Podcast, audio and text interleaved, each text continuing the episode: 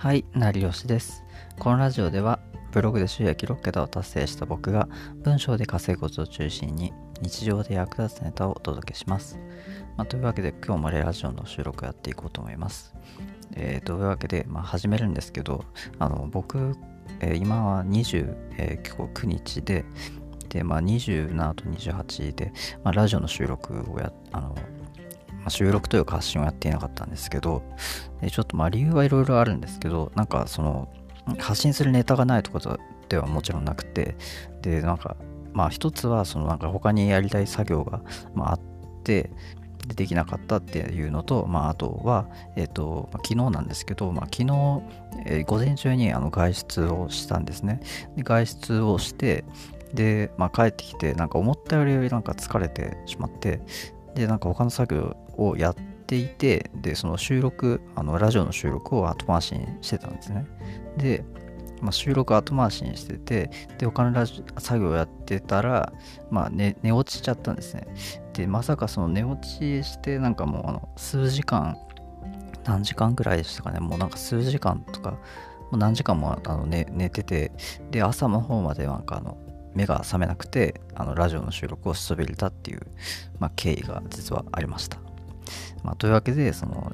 昨日とか、まあ、その2日前もあのラジオの収録できなくて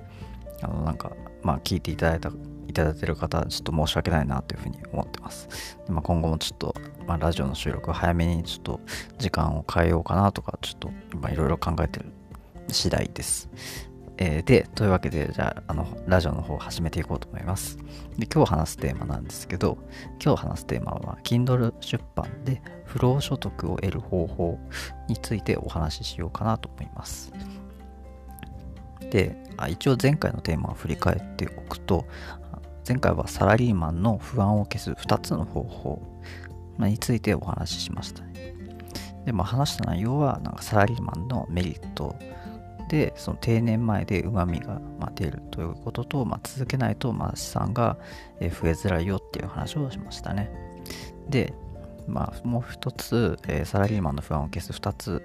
の方法を、お話ししました、まあ、1つがその副業をやるということとあと2つ目がフリーランスになるっていうことですね。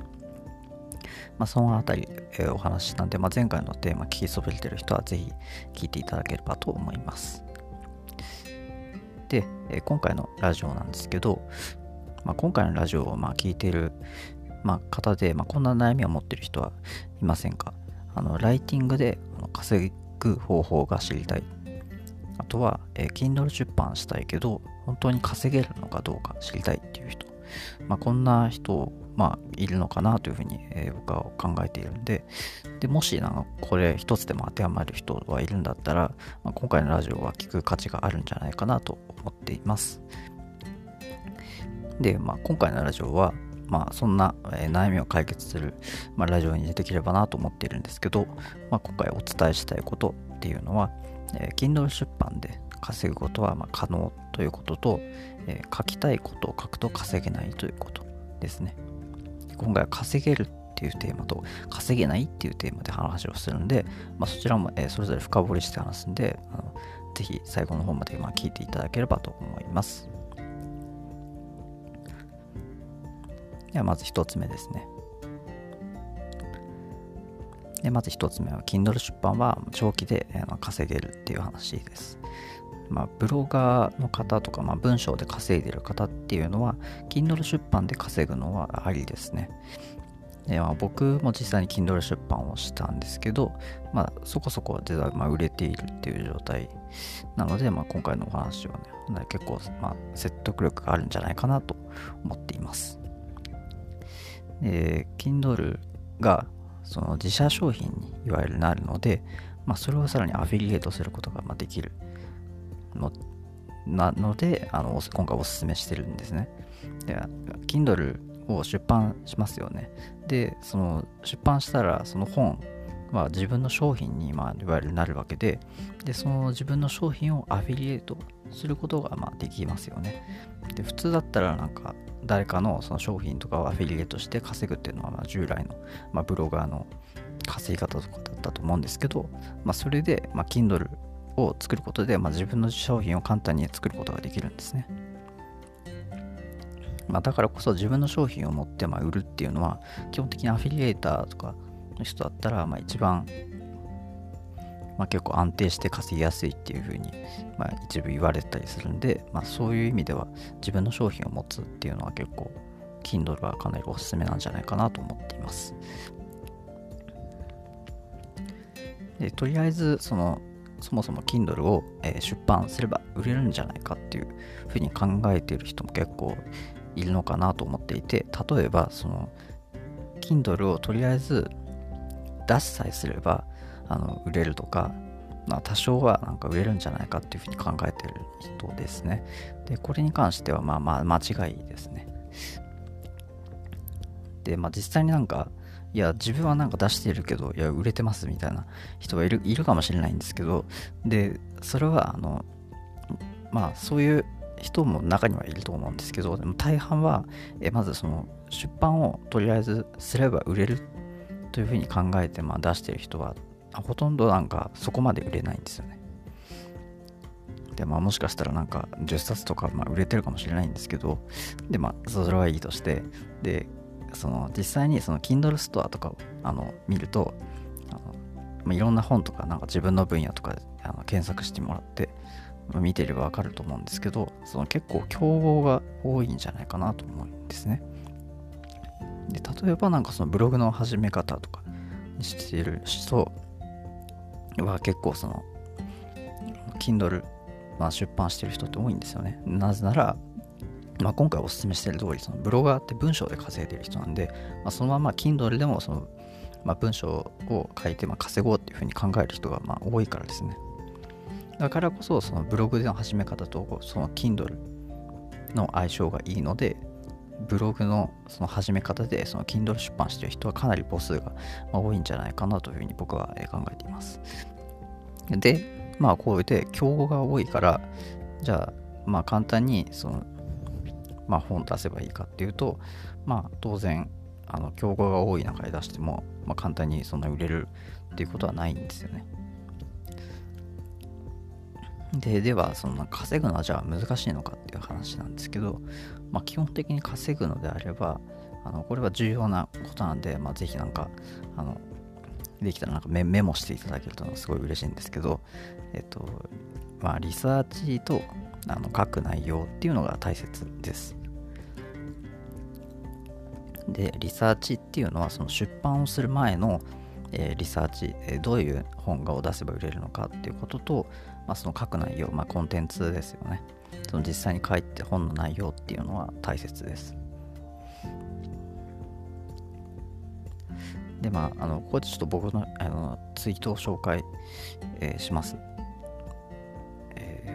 初出版の Kindle が498円で売れました。売れない人は宣伝が当たらないと思う。なぜなら認知されないとそもそも売れないから。確かに宣伝しすぎも良くないけど、プラットフォームを変えるとか工夫は必要。もしくは出版前のサーチ不足かも。あ、というツイートですね。で、まあ、ツイートにも言ってる通り、そのリサーチしないと、まあ、まず売れません。で、そのブログのキーワード選定と同じで、あのサジサジストを参考にするべきですね。でサジェストってのは Google のあの検索ののサジェストキーワードとかが、まあ、あると思うんですけど、あれとようにその Kindle, Kindle ストアとか、まあ、その Amazon のあの検索のサジェストですね。まあ、検索候補が出てくると思うんですけど、まあ、あれを参考にするべきだと思います。基本的にその辺の考え方っていうのは、ブログとブログで記事書くときのあのキーワード選定とまあ一緒なんですね。で、まあ、先ほどの、えー、少しとりあえず出版すれば売れるっていう話に、まあ、関連するんですけどそのたくさん出版出版してみるたくさんとりあえず本を、えーと、自分が書きたい内容で出してで出版してみるっていうのはまあちょっとあんまりおすすめはしないですねで、まあ、なんでかっていうとその権威性がないと売れないから。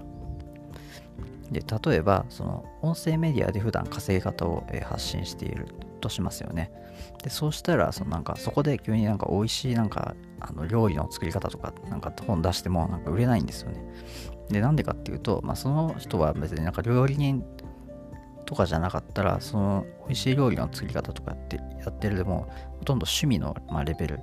で、まあ、急になんかなんか料理の作り方とか急になんか発信、まあ、いわゆる Kindle 出版で発信し始めても、まあ、そんなあんまり、まあ、他のじゃあ料理人の料理とかの発信をしてる人からなんか本とか、まあ、情報を、まあ、聞き出せばいいよねっていうふうに、まあ、なってしまうんで、まあ、売れないんじゃないかなと思うんですね。で、まあ、もしかしたらなんかそのあの音声メディアの稼ぎ方発信してる人が、まあ、料理の発信とかしてたら売れるかもしれないんですけど、まあ、基本的に急になんかあんまり関連性がない本とかを出してもまあ売れないんですよね。で逆にそのブログ特化のじゃ発信をしている人があブログの稼ぎ方とかを発信した方がまあまだ売れるんじゃないかなと思います。でまあ実際に僕もその、まあ、普段ブログのの稼ぎ方とか、まあ、文章の稼ぎ方とかっていうのを発信していてでそこでまああのブログの稼ぎ方っていう本を実際に Kindle で出版しました。でそれでは結構あの売れたんですよね。だいぶ売れてて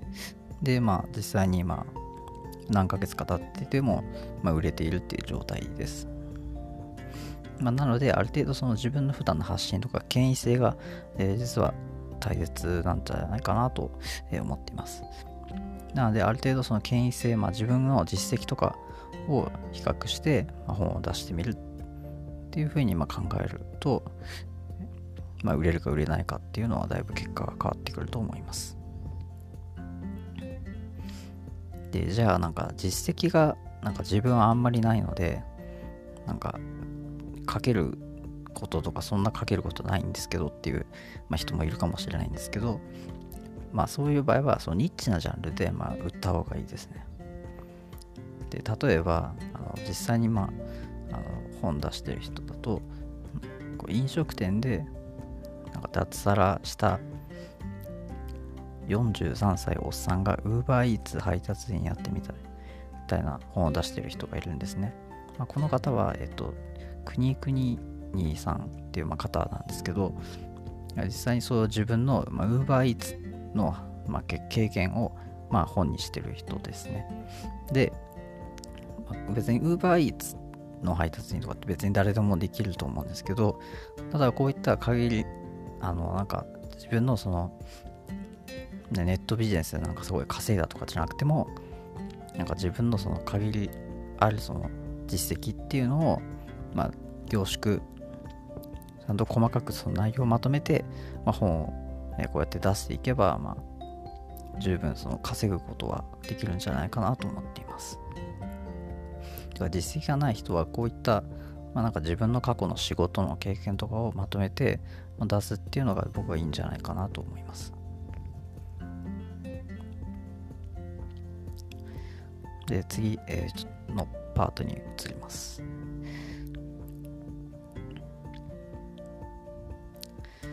え、次ですね、Kindle でも書きたいことを書くと、え、稼げませんという話なんですけど、えー、ニーズの、まあ、まず調査をするっていうことは先ほどもお話ししたと思います。で、ニッチすぎても、え稼げないんですよね。ニッチすぎても稼げなくて、で、ニッチすぎるジャンルとかだと、まあ、そもそもなんかその、まあ、それを探してる人とか、まあ、ニーズとかの問題で、あの探してる人とか、まあ、ニーズがあんまりないのだと、まあ、そもそもちょっと稼ぐのはまあ厳しいんじゃないかなとは思います。で、あのもしなんか実績を、えー、作りたいとか、本をなんか売ったっていう実績を作りたいとかっていうのであれば、そのニッチなジャンルでもそのありだと思うんですね。ニッチだとその結構ランキングの上位とかを目指せると思います。あのニッチなジャンルでその本を書くと結構その Amazon のその Kindle のランキングっていうのは結構カテゴリーごとに細かく設定されてるんですね。でそこでまあランキング上位を取れば、まあ、その Kindle 出版でランキング上位を取ったという実績がま残ります。まあ、なので、もしなんか実績をとにかくその稼ぐことより作りたいというのであれば、あのそのニッチなジャンルでもまあありなんじゃないかなと思います。まあ、なので稼ぐことというのと実績を作るっていうことはま違うというふうにまあ二軸で考えた方がいいかもしれないですね。でまあそういったニッチなジャンルでまあ書くのはとりあえずいいんですけど、まあ、そのある程度の宣伝は必要になるというふうに考えた方がいいです。で、まあ、まずその認知をされることっていうのが必要になって、で、まあ、そもそも Kindle のその出版をして、その認知されるようなジャンル、認知をまず、えー、されないと、まあ、まず売れないんですよね。まあ、そもそもあの出版してもなんか知られないとそもそも売れないじゃないですか。そう、Kindle 出版をしてる人っていうのは、まあ、そもそもたくさんいる、まあ、わけなんで、まあ、ある程度だから宣伝っていうのも必要にはなってきます。で、その宣伝は、まあ、SNS とか、えー、音声メディアとか、まあ、そのポッドキャストとか、で、まあ、ブログとかやってるのであれば、ブログで宣伝するのがいいですね。でブログはやっぱりその文章で、まあ、書いてあって、で、そのテキストなんですよね。だからテキストだから、その Kindle と、まあ、同じテキストで相性がいいので、まあ、ブログで、まあ、その自分の書いた本を宣伝するのは結構ありなんじゃないかなと思います。で、なんか特にワードプレスとかブログを持っていない人っても、まあ、ノートでも全然いいと思いますね。とにかく、各メディアでその購入のリンクを貼っておくっていうのが必要なんじゃないかなと思います。なんでかっていうと、そのどこでもま買えると便利だからですね。例えば、まあ、SNS でその Kindle の話をしてたけど、それで興味が、えー、湧きました。で、そこで興味が湧いて買おうと思ったけど、どこで買えるのかがわからない。それで買うのを諦めてしまうっていうふうに。それだとまあお客さんのそのを逃してしまうってことにつながりますよね。だからちゃんとその Kindle の話を例えば SNS でするのであれば SNS でその本の、まあ、リンクを設置しておく。すぐ買えるようにしておくっていうのは結構大事かなと思います。